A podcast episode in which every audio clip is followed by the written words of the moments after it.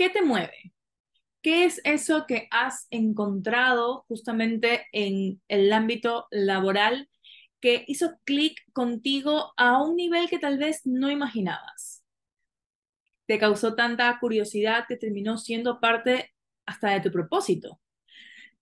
Un poco de eso vamos a hablar con María Paula Gutiérrez, una gran amiga, una gran profesional, que creo que es un claro ejemplo de esto que les comento y que estoy segura que no solo le ha pasado a ella, sino a muchas personas. Bienvenidos a un nuevo episodio de Tu marca en el mundo. Soy Mili García y soy tu host. Gracias por acompañarme.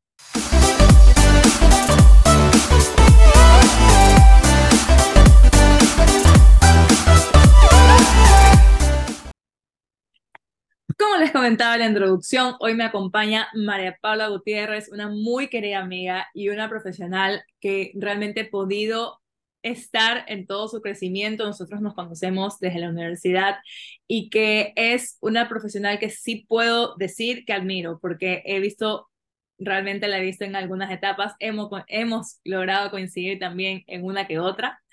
Eh, así que nada, primero quisiera que por favor, María Paula, te presentes para todas las personas que nos están escuchando y nos están viendo.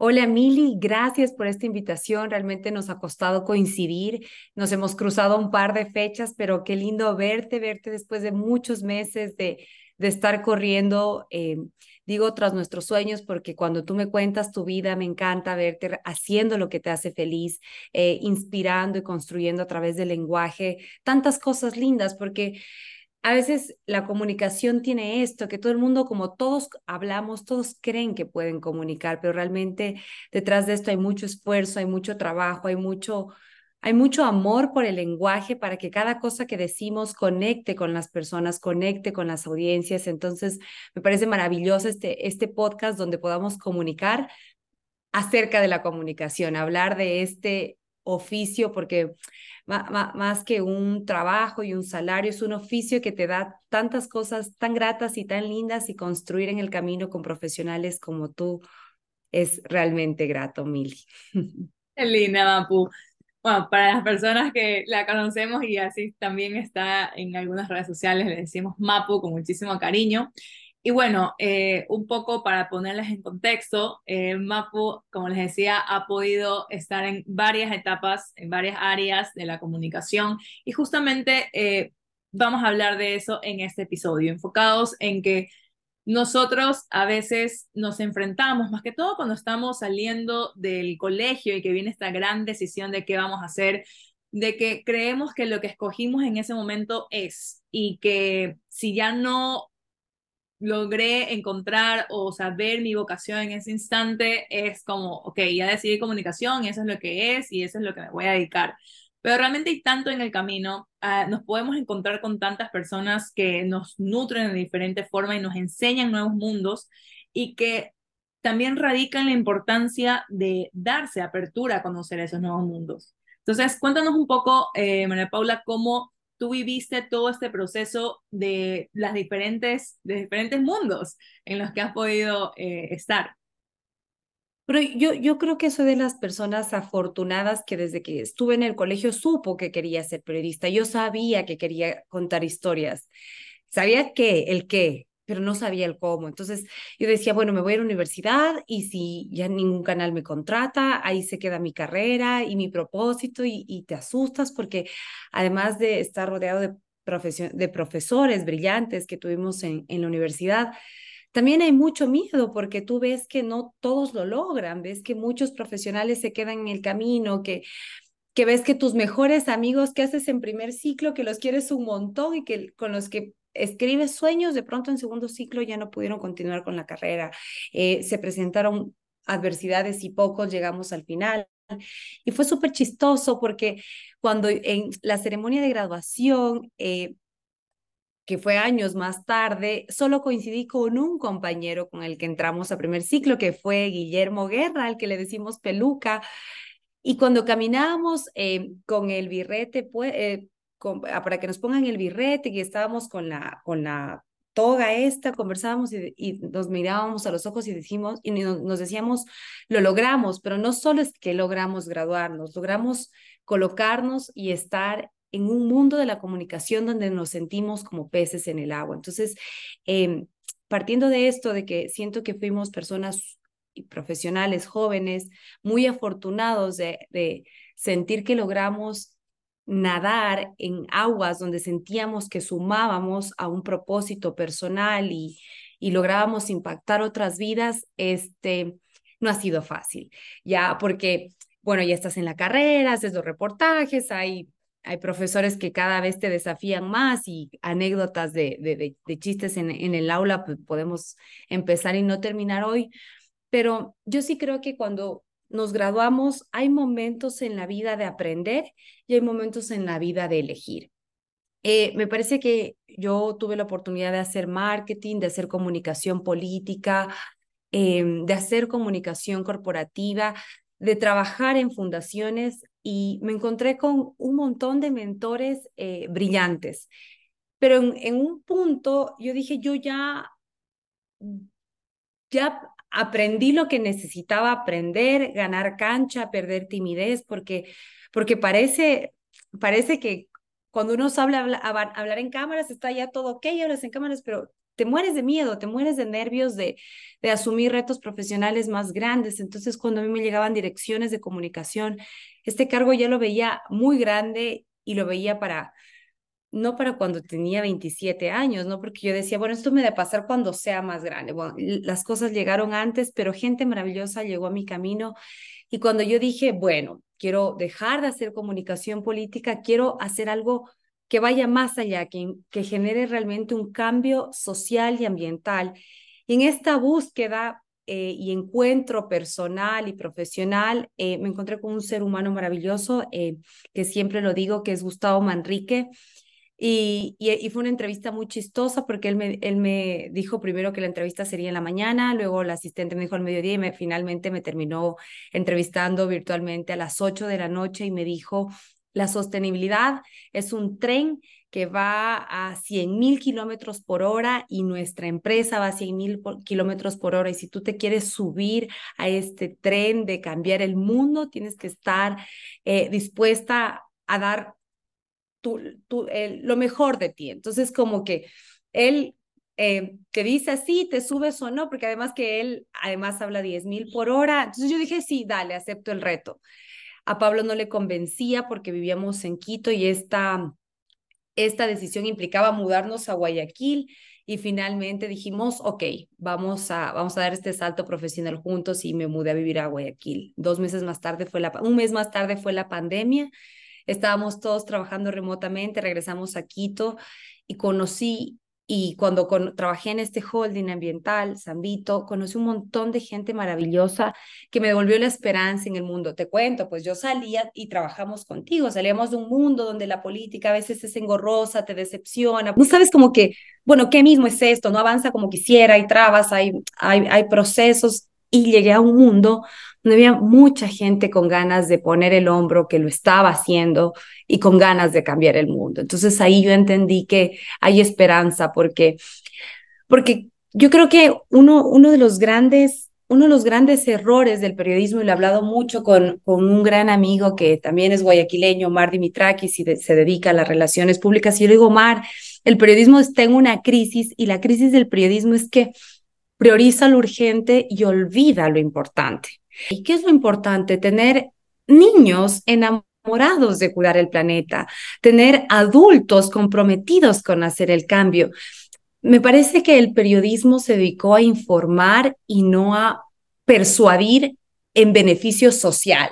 Ya con informar es que hay 100 muertos, 200 asaltos, no sé cuántas víctimas, informé pero se nos olvida este periodismo que nos persuade a construir mejores sociedades, a, involucrar a la gente en esto. Mira qué pasaba. La semana pasada en el barrio de mis suegros empezó a sonar una alarma comunitaria. Empezó a sonar súper estridente y todas las alarmas de la cuadra empezaron a sonar. Y mi suegro, sin pensarlo dos veces, agarró un garrote y salió porque vio que sus vecinos salían. Como la reacción que todos tendríamos ahorita. Y salió, no, salió, salió en comunidad. Y yo le digo, yo, Mi suegro es un hombre de setenta y pico de años y yo, mujer de 30 años. Y Pablo y yo, que somos contemporáneos, mi esposo y yo, le dijimos, no, estás loco, ¿cómo vas a salir? Es súper peligroso, te vas a exponer, ya eres una persona mayor. Y dijo, no. O sea, me, me dio una lección de vida y me dijo, no, hay que hacer comunidad. A la comunidad la hacemos de forma solidaria. Y me pasa que en la actualidad eh, vivimos en, en sociedades donde somos tan autónomos, tan solitarios, donde estamos conectados no sé cuáles son, cuál es tu hora, cuántas horas tú te conectas a esto, pero, pero esto nos, nos vuelca a ser individualistas, solos. Y me encontré con la generación de mi suegro donde hay comunidad, hay una generación que sabía que había que hacer comunidad. Entonces, volviendo a la idea, es necesario volver a tener un periodismo que nos invite y nos persuada a ser personas más solidarias, más gentiles, que pongamos el hombro por tener un planeta más verde. No, no queremos más gente que diga, no, ya todo está jodido, o que el gobierno se encargue, o que las grandes industrias que contaminan se encarguen. Creo que el día que nosotros empezamos a tener una acción a la vez y que convences a alguien querido que haga una acción a la vez, vamos a, vamos a tener mejores realidades, vamos a, a tener también calidad moral de exigir a los políticos, de exigir a las empresas. Es, eh, desde aquí estamos dando el ejemplo y, y, tienes una sociedad empoderada que puede salir a protestar con argumentos, pero sí, me parece que un poco el periodismo está en deuda porque nos tiene adormecidos únicamente informando y no persuadiendo. Dicho eso, sí, sí. Ah, hay un tema que me llamó mucho la atención de lo que, de lo que mencionaste, eh, María Paula, que es el tema de cuando te das cuenta de que ya no quieres o ya no quieres en lo que estás o lo que estás haciendo o ya crees que fue suficiente y es momento de dar un paso más. Creo que es algo que a veces nos puede detener, que a muchas personas, porque es definitivamente salir de tu zona de confort y es atreverte a aceptar algo que probablemente eh, te ponga en una situación un poco más incómoda y que, y que te saque de esto que ya conoces. Y es, es justamente esto de permitirte. Hay algo que también me llamó mucho la atención, que es esto de aprender y elegir. Entonces, nosotros tenemos etapas de aprendizajes, pero también llegan las etapas de que tienes que hacer algo con, con este aprendizaje. En tu caso, cuéntame un poco cuéntanos un poco cómo ha sido este proceso de cuando tú ya te das cuenta de que es momento de elegir. Eh, yo creo que es momento de elegir cuando te aburres.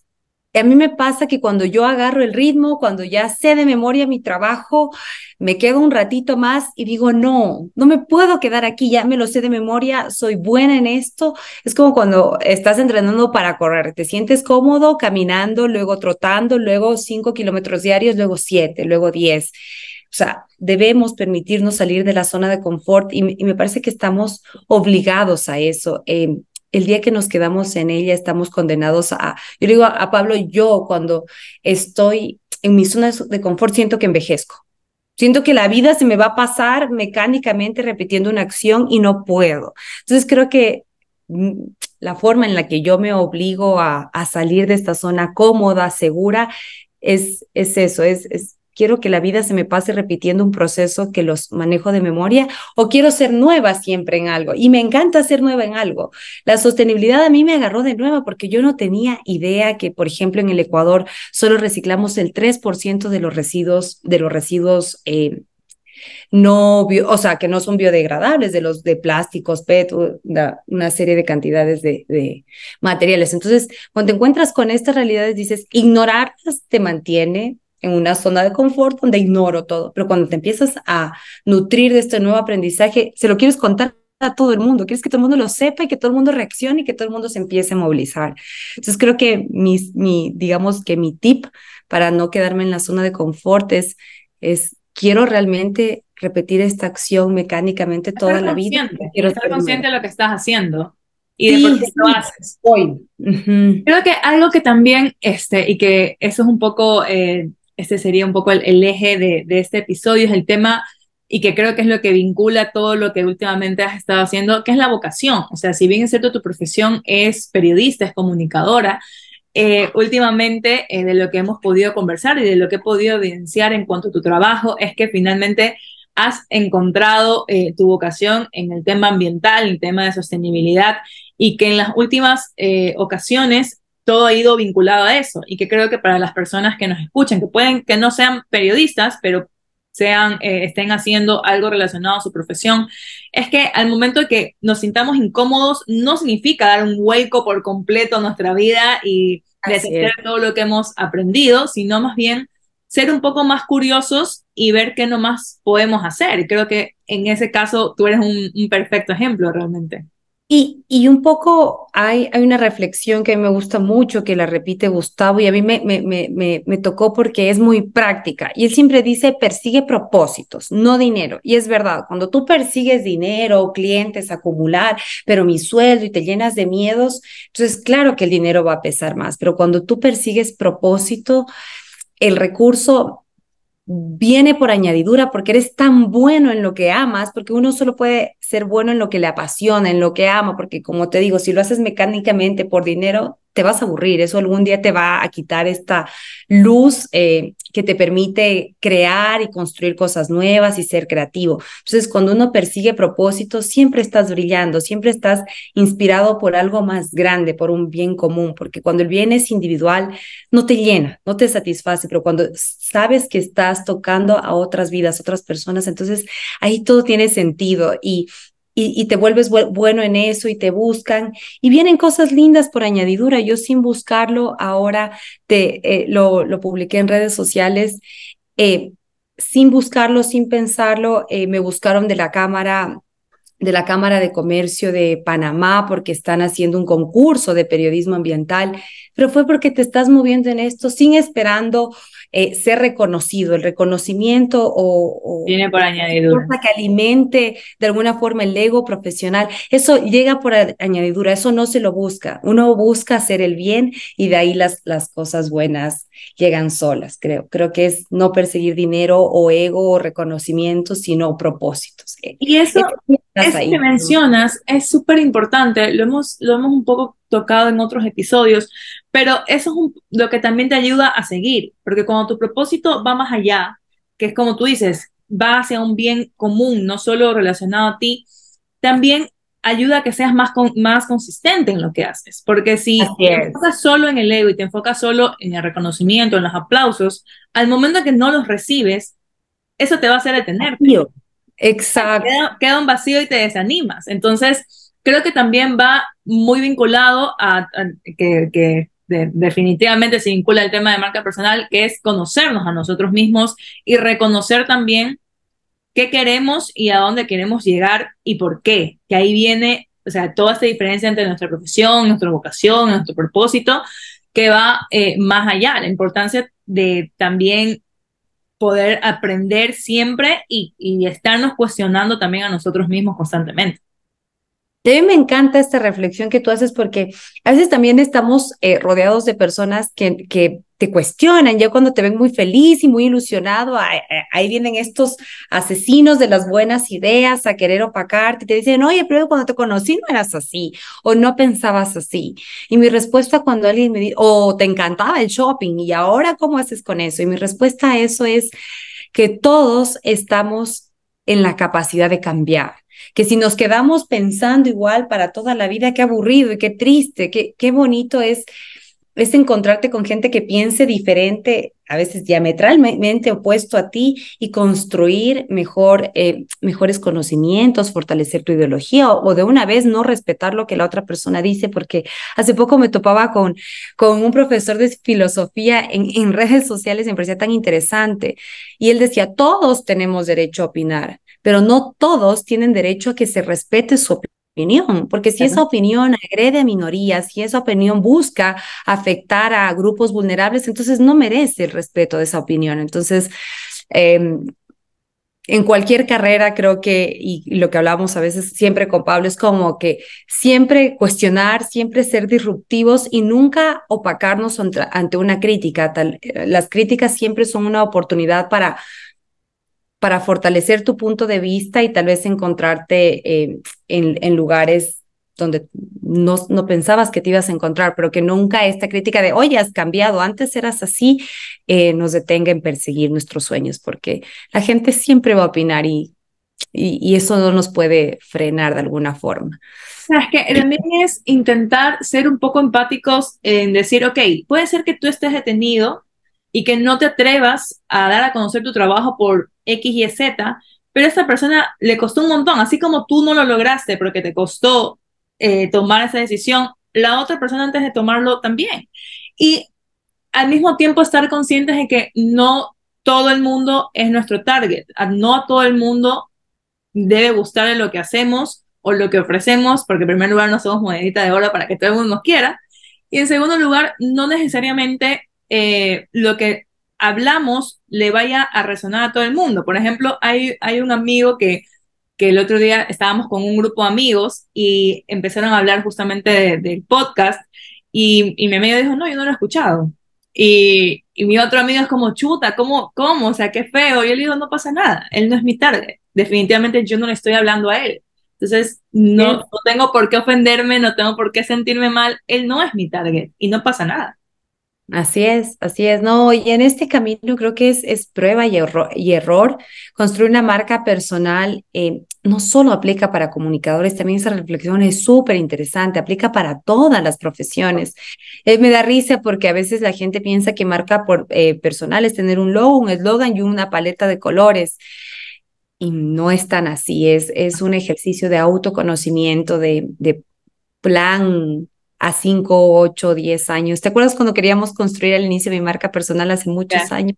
Es eso, es, es, es enfrentarte a preguntas incómodas y a respuestas incómodas, es enfrentarte a lo que te gusta y a lo que no te gusta de ti, eh, siempre desde un punto de crítica constructiva, porque creo que cuando ya la crítica no es constructiva, siguiente, no, quedar ahí. Ser autocompasivos también, o sea que este es un término que lo usamos mucho en este espacio, pero realmente sí, porque la construcción de marca personal, que en primer lugar marca personal todos tenemos, pero ya la construcción es un proceso muy fuerte, o sea, no es algo que, que nace de la noche a la mañana y que es también permitirnos cuando creemos que, que hemos fallado, que ya no podemos más, es como, ok, me va a tomar un break para revisar toda mi estrategia, revisar todo y retomar, porque tenemos derecho, como tú decías, que creo que es algo súper importante que todos tengamos en cuenta, que tenemos derecho a cambiar. O sea, yo creo que justo que mencionas este, este, mm. este punto de cuando queríamos empezar a hacer el tema de tu marca personal, claro, tus objetivos en ese momento eran unos, han pasado, ¿qué? Tres, cuatro años, seis, años, y son totalmente diferentes. Sí, yo creo que son seis, pero bueno, habría, habría que revisar. Este, sí, sin duda. 2019, 2019.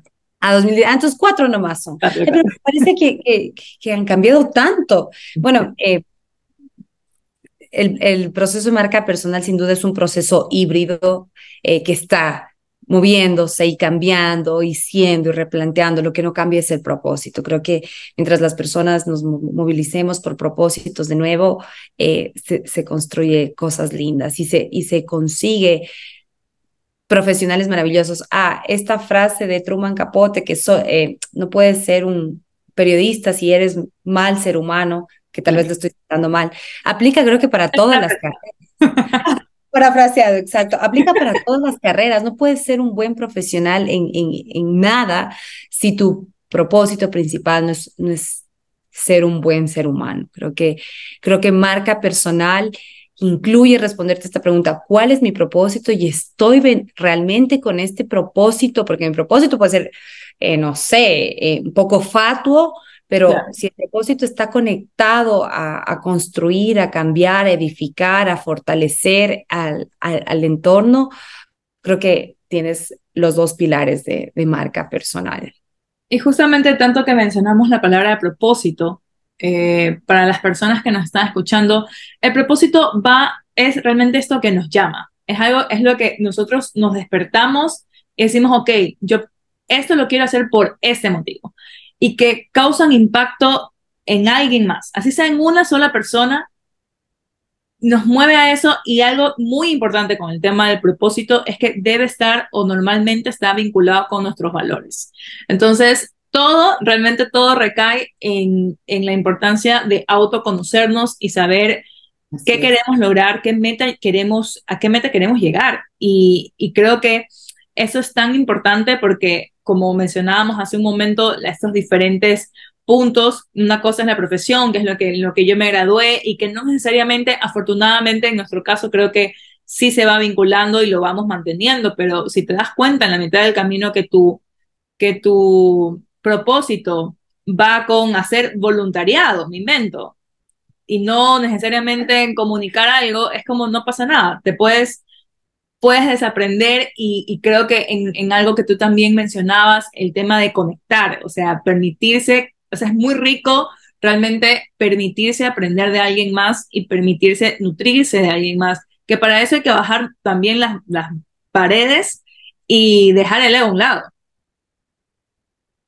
Sin duda, sin duda, eh, entender, entender un poco también que a, mí algo, algo que se me viene de, forma muy recurrente a la mente es que cuando eres profesional y estás en el ejercicio profesional, no sé si pasa en todas las profesiones, pero pasa mucho en el periodismo, es como que si no estás ejerciendo en un medio de comunicación, entonces, ¿qué estás haciendo? Entonces, no le fue bien en la vida. Entonces, estamos llenos de prejuicios y, y también eh, a veces yo me he dicho, cuando yo tenía 17 años y empezaba a estudiar periodismo, mi idea era hacer periodismo en zonas de conflicto, en zonas eh, afectadas, en zonas vulnerables, que, probablemente sea muy peligroso estar ahí, y, te cuestionas y eres muy duro y dices, pero no estás ahí, estás en otro lugar. Entonces también marca personal, como tú dices, es ser autocompasivos y decir, no, a ver, hagamos una pausa, no, no, no te des tan duro, estás logrando impactar a más gente, llegar a personas, eh, lograr hacer el cambio. Creo que el día que nosotros realmente valoramos el impacto que estamos haciendo, somos más poderosos porque estamos en una sociedad de ser perfecto. Si no eres perfecto, no alcanza. Si, si no lograste tus objetivos hasta tal edad y, lograste tal, tal cosa, entonces no alcanza. Pero además, si eres mujer y solo estás ejerciendo la profesión, pero no has tenido hijos, entonces no alcanza. Como mujeres también profesionales estamos en una sociedad que un poco nos esclaviza a ser bellas, a cumplir ciertos estándares. Eh, de, de, familia, a tener hijos a cierta edad, a estar casadas a cierta edad y además a ser exitosas. Pero a mí me parece que el término éxito es éxito es sinónimo de felicidad, no es éxito sinónimo de lo que a la sociedad le parece que está bien, de tener mucho dinero, de acumular riquezas o de tener una familia. Éxito para cada profesional es lo que al final del día le dice estoy haciendo las cosas bien. Entonces, replantearnos eh, el significado de, de, tantas cosas también, también es bueno en la marca personal, o sea, replantearte qué es éxito. Éxito es estar como las chicas de Instagram o parecer las mamás de Instagram o cocinar como cocinan en redes sociales o o alardear de, bueno, de, de, de, lo, de lo que fuera que tuvieras, o realmente éxito es llegar al final del día, estar en tu casa y saber que, tomándote un café y saber que terminaste bien la jornada y que beneficiaste a personas. Entonces, creo que como profesionales de la comunicación, sobre todo, estamos obligados a ser disruptivos, a replantear los significados del idioma español, a empoderar a la ciudadanía y sobre todo de nuevo, a ser persuasivos en que la sociedad sea sea más empática. Estoy indignada con lo poco empáticos que somos porque en, en campañas electorales se, se, lee de todo y, y creo que aquí los periodistas estamos llamados a, construir no desde los intereses personales de los dueños de medios de comunicación, sino desde el interés eh, social de construir un mejor país. Creo que hoy es un deber eh, ser y deber hacer de los comunicadores, eh, inspirar, porque también nos han quitado la esperanza y a mí me parece que, que la gente, tú conversas con cualquier ciudadano, dices, tengo miedo de salir, tengo miedo de, de, de, ir a una fiesta, tengo miedo de salir a comer, tengo, vivimos con miedo. Entonces el periodismo está en deuda, está bien, ejerce presión sobre el gobierno, sobre quien tenga la responsabilidad, pero también genera esperanza, también ofrece alternativas, pero ya no me parece justo ver cómo, cómo evitar un robo, que sea el titular de todos los días, cómo e, esquivar una bala. A ver, o somos amarillos. Que no, que no aporta mayor. Aparte eh, del informativo, Generas miedo. Entonces, entonces ahí es un llamado a los colegas a que, a que construyamos eh, comunicación más empática y a que, a que construyamos esperanza, porque yo sí creo que de esta realidad complicada que estamos, vamos a salir, pero vamos, no vamos a salir con miedo, tenemos que salir eh, armados de valor. Y eso, además de, ser una obligación del gobierno de turno, también es, es, es, es solidaridad y comunidad entre, entre quienes estamos, entre quienes hacemos la cosa, ¿no? Exactamente. Eh, Map, una de las cosas que justamente nos comentabas y que creo que marca un punto de quiebre para muchas personas es justamente esto que nos dice la sociedad. El otro día me encontraba con un posteo, eh, unas historias que, que mi psicóloga publicaba en, sus redes sociales y es este sentimiento de no ser suficiente, de que realmente hay muchas veces que sentimos que no somos suficientes, no soy suficiente eh, buena profesional, no, soy no he conseguido suficiente, no logro llenar estas expectativas y que una de, una de las cosas por las cuales se da eso es porque somos seres sociables, en primer lugar. Y en segundo lugar, justamente por todas estas exigencias que, que mencionas, creo que que todo el listado que, que diste es bastante clave, más que todo para nosotras que somos eh, mujeres, definitivamente en, esta sociedad. Y que creo que ahí también radica en la, esta importancia de, de poder ser empáticos. Dijiste palabras claves que me parecieron súper importantes para todo, esta, todo, todo lo, lo que hacemos como profesionales, como inspirar, ser empáticos, realmente dar esperanzas o ser esperanza a veces nos podemos enfocar y creer que es el mundo contra nosotros, pero ¿qué pasa si nos unimos al mundo a cuidar de lo que nosotros consumimos, a cuidar lo que nosotros proporcionamos para que alguien más consuma y que, y que justamente podemos usar nuestro propósito para eso? O sea, creo que en tu caso has podido eh, compartir contenido de, de, mucho valor que, que, claro, a veces tiene estas respuestas como, como mencionabas de, ay, tú no eras así, o hay el típico ahora te crees influencer, que es una frase tan, tan conocida para las personas que recién están empezando y que no, no se dedicaban para eso, pero creo que anclarnos a nuestro propósito nos ayuda a ir más allá. O sea, en tu caso, eh, creo que tú no te dejaste detener por cualquier comentario o crítica no constructiva que te pudieron haber dado.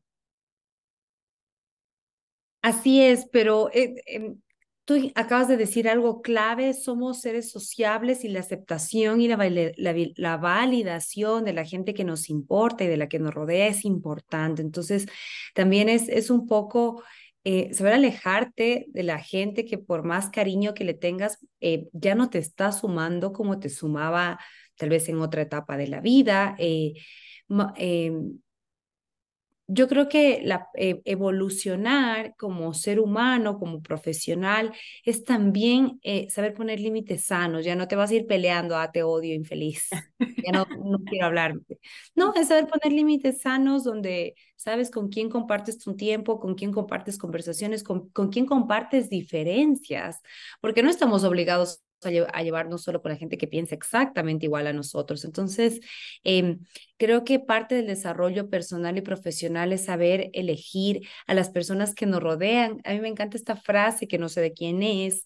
Eh, que dice que somos el promedio de las tres o cinco personas que más frecuentamos. Entonces, ¿qué personas queremos ser? ¿Queremos ser personas que, que son luz, personas que critican constructivamente o personas que definitivamente se van por, eh, por, por, por lados distintos. Entonces, eh, marca personal es también saber elegir eh, en tu desarrollo profesional de quién te rodeas, de quién te rodeas eh, para hacer tus proyectos. Yo odio esta frase que dice, no le cuentes tus sueños a nadie. Yo le cuento mis sueños a todo el mundo. Yo sueño con los ojos abiertos, soy una romántica de, de, de, de los proyectos y de las ideas y de contar lo que quiero y lo que siento. Y mi, mi, esposo me dice, Pablo me dice algo muy chistoso, siempre me dice, tú amas o tú odias, pero tú no tienes términos medios. O sea, tú estás rodeada de la gente linda que te amas y que te suma y la que no, no es que la odio, me voy, o sea, me alejo porque porque no podría estar mordiéndome la lengua, pues con una de mis mejores amigas no le cuento, porque capaz va a tener envidia. No puedo. Entonces, cada persona vive a su manera, pero yo soy de las personas que hay que gritar los sueños a los cuatro vientos. Ahora, este sueño que te contaba al inicio de la carrera, de la entrevista, que es, seguir continuando mi carrera, desarrollándola, creciendo, seguir estudiando, cambiarme de país de residencia. Y si no se da, no me voy a avergonzar porque, ay, chuta, dijo que se iba y ya no le fue bien y qué pena, pobrecita. No, no era el momento, pero fue mi sueño y te lo tenía que contar y tenía quería compartirte ese pedacito de felicidad, porque cuando uno sueña con los ojos abiertos y lo dice a los cuatro vientos, creo que multiplicas la capacidad de personas para soñar. No sabes la cantidad de gente que me, que me ha dicho desde que conversé contigo, hice esto. O yo tenía mucho miedo de no ser una ambientalista perfecta, pero desde que te escuché de que aquí no es de hacerlo perfecto, sino de hacer tu mejor esfuerzo cada día un poquito más, ese día dejé de darme tan duro y no solo con el tema del ambiente en la casa, sino en general. Entonces, yo creo que cuando soñamos con los ojos abiertos eh, y, quitamos estas taras, eh, también tenemos el potencial de inspirar y de multiplicar cosas lindas. O sea, creo que eso es uno de, las, de los puntos que a mí más me, me inspiran, valga eh, mencionar esta palabra de ti, que, o sea, en, realmente para las personas que conocemos a Mapu, Mapu sí es una persona que logra soltar, logra soltar lo que no va alineado a lo que ella quiere, porque es alguien que sueña grande, que sueña en voz alta y que realmente eh, a mí me ha pasado. O sea, es como, para mí sí ha sido inspiración en algunos momentos, porque ella también, así como sueña grande, también... Convencí de mudarte. Convencí de mudarme. Eh, que fue una, creo que de las mejores decisiones que, que he tomado eh, a lo largo de toda mi vida, pero también es esa persona que, que te escucha y que, y que te dice algo con argumento y realmente con sentimiento. Hay algo que, que, me hizo acuerdo todo lo que, lo que mencionabas, es una frase que a mí me la, me la mencionaron en una mentoría, y es que no dejes que las palabras o la crítica de alguien que no ha conseguido lo que tú quieres o que no ha estado en la posición en la que tú quieres estar te detenga. Porque todos a veces pecamos de ser expertos y de creer que sabemos todo, pero realmente hablamos desde nuestros miedos, de, nuestros, de nuestras creencias limitantes, de las cosas que nosotros no nos atrevemos y tal vez nos da miedo que alguien más cercano lo haga, porque sería enfrentarnos a nosotros mismos y decir, ok, yo no tengo pretexto, porque ella que está en el mismo contexto que yo, está en el mismo país que yo, tiene similitudes en, mi vida, eh, tenemos casi que la misma edad, lo logró, se atrevió. Y se atrevió, creo que ahí va, porque es como tú dices, no porque uno no lo logre es un fracaso, o sea, es como solo el mismo hecho de, atreverte te, te, ayuda y te ayuda, o sea, en el crecimiento te aporta muchísimo. Creo que de eso se trata. Es como tú dices, eso va un poco la vida, de irse atreviendo, e ir creciendo y, atreverse también, ¿no? A, aprender de no a, inspirar. A dejarte inspirar y no compararte, porque vivimos en una competencia de, una competencia permanente. Yo, yo escucho a veces hasta en cafés con amigos, ah, pero la nueva novia de mi ex es así, no es tan bonita o no tiene lo que fuera, o no estudió, que sea. No, la competencia es con nosotros mismos. La María Paula de hace tres años era tan valiente como la de hoy.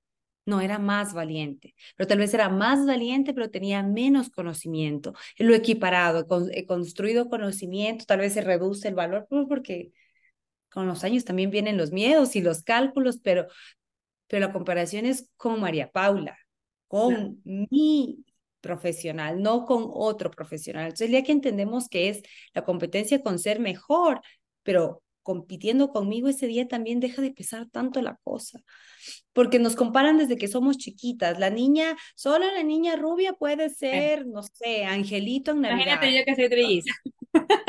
Exacto, estás comparando, claro, pero ella es más alta, ella es más delgadita, ella es más inteligente, ella es más deportista. Inconscientemente vivimos en una sociedad que nos compara. Pero el día que decimos, no, la comparación es conmigo, con, con mis miedos, con mi desarrollo, se ve tan linda el avance, es como que se ve tan grande. Oye, yo estaba aquí y he crecido tanto y he llorado tanto y he reído tanto y he soñado tanto y me ha pesado tanto y me ha costado tanto. pero de estar acá estoy acá. Y a veces también puedo estar abajo, porque a veces es necesario caerse para no dar todo por sentado. Entonces, la compete recordar, o sea, como si, si yo tengo que recapitular esto, es soñar en voz alta, tener propósitos que impacten a otras personas y no compararte con nadie más que no seas tú mismo. Sí, yo creo que lo que acabas de decir es súper importante porque nos ayuda también a, a motivarnos. Y, hay veces, hay, hay algo que a veces menciona que es como la, motivación no sirve, o lo escuché y alguien me lo dijo en determinado momento, como que la motivación no es algo que deberíamos tener en el radar, porque lo más importante es la disciplina, pero no, claro que sí, la, la motivación es, es muy importante y creo que esto de, de que mencionabas que con los años a veces aparecen más miedos, creo que con los años nos volvemos más conscientes, más conscientes de lo que queremos y cómo debemos llegar o cómo podemos llegar a eso. Porque hay veces que tomamos a lo largo de, de nuestra vida decisiones que sin darnos cuenta es como el shortcut, o sea, es como el, el camino corto, pero que probablemente no nos llevó, no, no logramos llegar a la meta. Pero podemos tomar un camino un poco más largo, que tenga un poquito tal vez más de dificultad, que finalmente nos lleve a donde, a donde queremos. Entonces, Mara Paula, creo que realmente nos has compartido eh, mucho conocimiento de valor, mucha, muchas frases que, que siendo muy sincera van muy alineadas a lo que es este espacio. Y, y, me alegra muchísimo poderte tener como, como invitada porque para mí sí es muy importante poder eh, tener personas en este espacio que ayuden a que las, a las personas que nos escuchen o nos vean, así sea una persona, que es algo que yo siempre digo, o sea, una de, las cosas que yo hice con este espacio desde un inicio fue soltar el resultado y es como, así sea una sola persona que escuche este episodio, pueda darse cuenta de que no está solo y que así todo ese tormento o torbellino que a veces sentimos y que creemos que somos los únicos que lo sentimos, no es así. Hay alguien más y que es como tú dices, a veces tenemos que, que caernos y tocar fondo para poder ver y permitirnos también es como a veces nos enfocamos tanto en el día a día o en el futuro, pero es como, ok, ¿dónde estaba la María Paula, dónde estaba la Mili de hace un año? Y hace poco hice ese ejercicio, no recuerdo por qué en ese instante, pero lo hice y fue como, wow.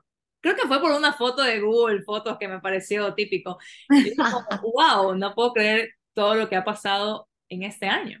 Es impresionante. Así es, Así es a ti, gracias Mili por construir este espacio donde sabemos que se puede soñar en voz alta, podemos ser escuchados y podemos tener soporte en una sociedad que busca cada vez hacernos sentir más solos. Gracias por construir comunidad virtual porque construir comunidad es, es lo que nos hace humanos, es lo que nos diferencia de la inteligencia artificial que solo busca resultados. Entonces, gracias por por hacer periodismo y comunicación empática, por, por no perder el propósito que nos obligó o que nos impulsó, mejor dicho, a, a estudiar lo que estudiamos. Gracias a ti, Ana Paula. Realmente te agradezco muchísimo el haber aceptado esta invitación. Te podemos encontrar en dónde para las personas que quieran conocer más sobre sostenibilidad y más de tu trabajo, que realmente creo que, que inspira bastante a muchas personas. Bueno, últimamente no estoy haciendo mucho con tenido por temas personales, pero espero retomarlo pronto. Eh, estoy en Instagram como arroba mapu.gl y así en todas las redes sociales. Es el mismo usuario. Listo, para a todas las personas que nos escuchan, recuerden soñar grande, ser empáticos, eh, dejarse inspirar y ser también inspiración. Tener en cuenta que lo que nosotros hacemos y decimos tiene impacto en alguien más, especialmente en nosotros mismos. Háblense bonito, háblenle bonito a los demás. Muchísimas gracias por llegar hasta aquí. Espero que puedan disfrutar, que hayan disfrutado este episodio, que lo puedan compartir, me pueden contar qué les pareció y cualquier feedback, como siempre les digo, es súper bienvenido. Me pueden encontrar en Instagram como arroba Mili García F y nos encontramos en un nuevo episodio. Bye.